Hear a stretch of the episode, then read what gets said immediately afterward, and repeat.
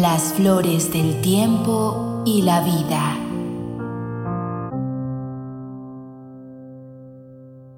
En toda gran ciudad, el ruido de la calle parece una espantosa fiera indomable que gruñe, agazapada en un sucio rincón, mientras sus perseguidores tratan torpemente de apresarla. Nuestros oídos son el refugio de su estruendoso bramido. Allí vive y camina libremente en nuestra mente, segura de que no le pasará nada. De esa manera, puede estar en todos nosotros y en todas partes. El barullo metálico de la calle oxida nuestra mirada, de tal manera que los caminantes desaparecen ante nosotros son figuras borrosas que van y vienen, sin rostro, anónimos. Sin embargo, a veces reparamos en algunas personas. De pronto, alguien sin que sepamos por qué cobra forma humana. Sus ojos se conectan con los nuestros y su voz acalla a esa enorme fiera que habita en nosotros. Aferrada a nuestras sienes, justo al filo de nuestra conciencia. Nos sucede así con los objetos que nos rodean. Algunos parecen estar fijados al cemento por un enorme alfiler invisible, mientras que otros se mueven tirados por hilos. Todo parece parte de un hiperbólico decorado, una especie de maqueta a escala natural, donde las casas, autos y edificios vibran sus átomos y escupen sus colores de historieta dominguera para taladrar nuestra retina. Es la misma sensación que da el estar sentado en un carrusel. Giras, subes y bajas, mientras caminas aturdido por la cigarra que ha hecho nido en tu oído. Fue así como un día, cuando iba camino a casa, Pasé frente a la vitrina de una antigua floristería. No pude ignorar el amarillo solar de unas rosas que parecían romper el cristal del aparador que lo contenía. Me preguntaba cómo aquel fulgor estelar podía estar represado en esa insulsa jaula hecha por el hombre. ¿Qué pasaría si de golpe entrara a la tienda y con mi maletín rompiera ese odioso vidrio? De seguro, todos, a excepción de mí, su libertador, quedarían ciegos a varias cuadras a la redonda por la refulgencia de aquellos pétalos. El olor de las azucenas y de los nardos, por su parte, cobraban forma de aves ecuatoriales, que en su intento por escapar dejaban parte de su plumaje adherido a las rendijas de la puerta. Y todo ese esfuerzo era para volar directo a mi olfato. Y una vez allí, posadas apaciblemente en las ramas de mi memoria, demostrar que el perfume de una flor fresca puede despertar en uno los sentimientos más puros hacia quienes amamos. El rostro anciano de mi madre apareció frente a mí, como si hubiera sacado del bolsillo de mi traje el retrato enmarcado que tengo de ella en casa, ese que se encuentra justo en la pequeña mesa que está a mano derecha. Al apenas atravesar el umbral de la puerta, y donde suelo vaciar de mis bolsillos las monedas, llaves y demás objetos que acompañan a un andariego rutinario de ciudad. Así que de inmediato sentí unas ganas enormes de comprar un gran ramo de flores para mi vieja amada. Uno que tuviera en el centro algunas de esas rosas de amarillo segador y azucenas colocadas como aladas mensajeras al lado de claveles tan rojos como la sangre suya. Cuando me disponía a entrar en la floristería, vi a una niña sentada en el brocal de la acera. Tendría unos ocho años o menos. Lloraba desconsolada la pobre, pero no fue su llanto lo que la delató. La verdad no llegué a escuchar sus sollozos, sino que la vi reflejada en la vidriera y volteé a mirarla. Su figura no era difusa ni espectral como el resto de la gente. Llevaba un suéter naranja de lana, algo roído y descolorido, un poco grande para su talla. Quizás había sido de una hermana mayor o de su madre, y una falda larga hasta los tobillos, hecha de retazos de tela, pero con buen gusto en la combinación y mucha maestría en la costura.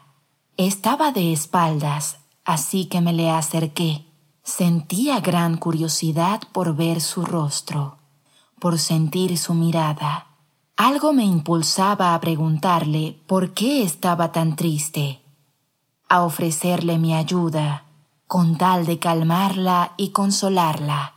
Por un instante sentí un irracional temor ante la posibilidad de que su cara estuviera despintada como una acuarela sobre la cual se ha derramado el agua de un florero, o que no alcanzara a escuchar su voz debido a los plásticos rechinando en los basureros aledaños, o por el repiqueteo de los motores que como pájaros carpinteros taladran sin cesar mis tímpanos.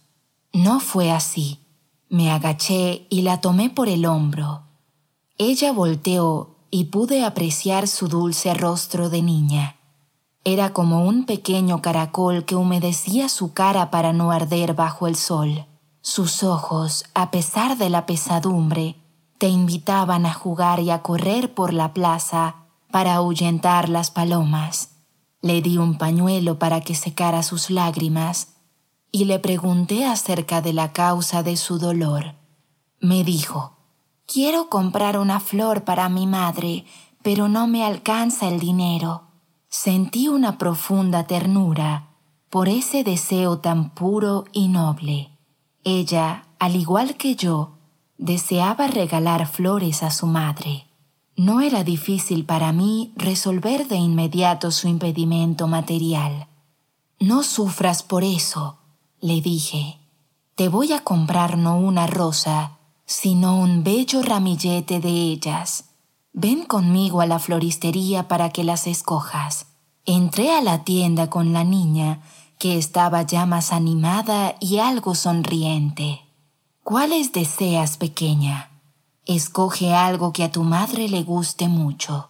A mí, por favor, me arma un ramo con estas de aquí.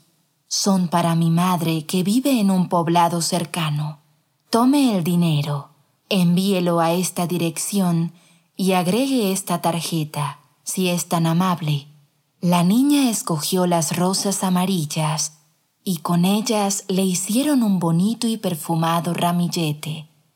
Cuando salimos de la tienda, le pregunté si podía llevarla hacia su casa. La niña contestó, Gracias. Quiero que me lleve a donde está mi madre, por favor. Tomamos un taxi. La dirección que ella le había dado al chofer era desconocida para mí, pero tuve paciencia. Unos veinte minutos después, llegamos a la entrada de un cementerio. No me esperaba esto. Inmediatamente deduje que su madre estaba enterrada aquí. Ella me tomó de la mano y me llevó hasta un modesto panteón. Bajó la cabeza y habló en voz baja por unos minutos. Luego colocó con mucho cuidado el ramillete de rosas amarillas sobre el frío mármol que de seguro habían colocado recientemente, pues la argamasa estaba aún fresca y había huellas dejadas por los albañiles, colillas de cigarro y pequeñas piedras que habían sobrado de la mezcla. Esta vez era yo el que lloraba, y la niña me brindó consuelo. ¿Por qué lloras? ¿Tu madre también se fue al cielo? No, niña, no. Lamento tu pérdida. Es eso. Has perdido a tu madre siendo aún una niña. Eso me conmueve. En cambio, mi madre vive, y yo no la he visitado en mucho tiempo. La extraño Quiero verla. No he sabido valorar esa bendición de tenerla con vida.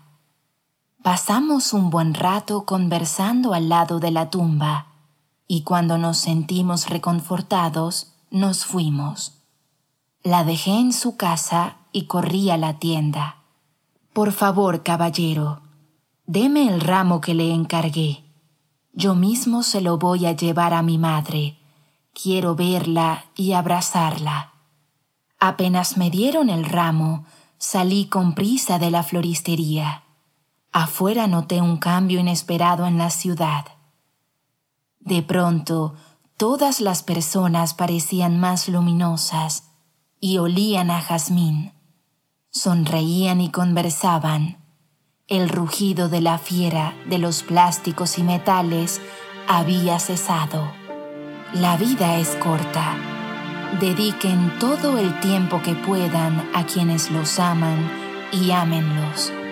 Aprovechen cada momento antes de que sea demasiado tarde Nada es más importante que la familia. El imam Ali, la paz sea con él, respecto a evitar retrasos en los actos, dijo a Abu Zar, Oh Abu Zar, evita dejar para mañana lo que puedes hacer hoy, que el hoy te pertenece, pero desconoces el mañana si tuvieras un mañana, mañana sé cómo lo eres hoy. Y si no tuvieras un mañana, no te arrepentirás de no haber sido negligente hoy. Aprovechen bien las bendiciones que tienen antes de que los abandonen, ya que rápidamente desaparecen de las manos y dan testimonios de cómo las trató su dueño. No se pueden alcanzar todas las oportunidades. Aprovecha la oportunidad para que no te cause tristeza.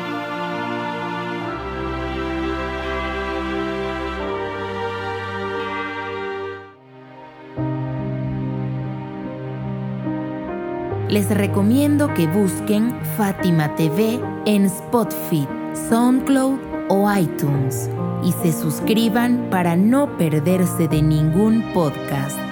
Todos los podcasts están disponibles en texto y categorizados en fatimatv.es.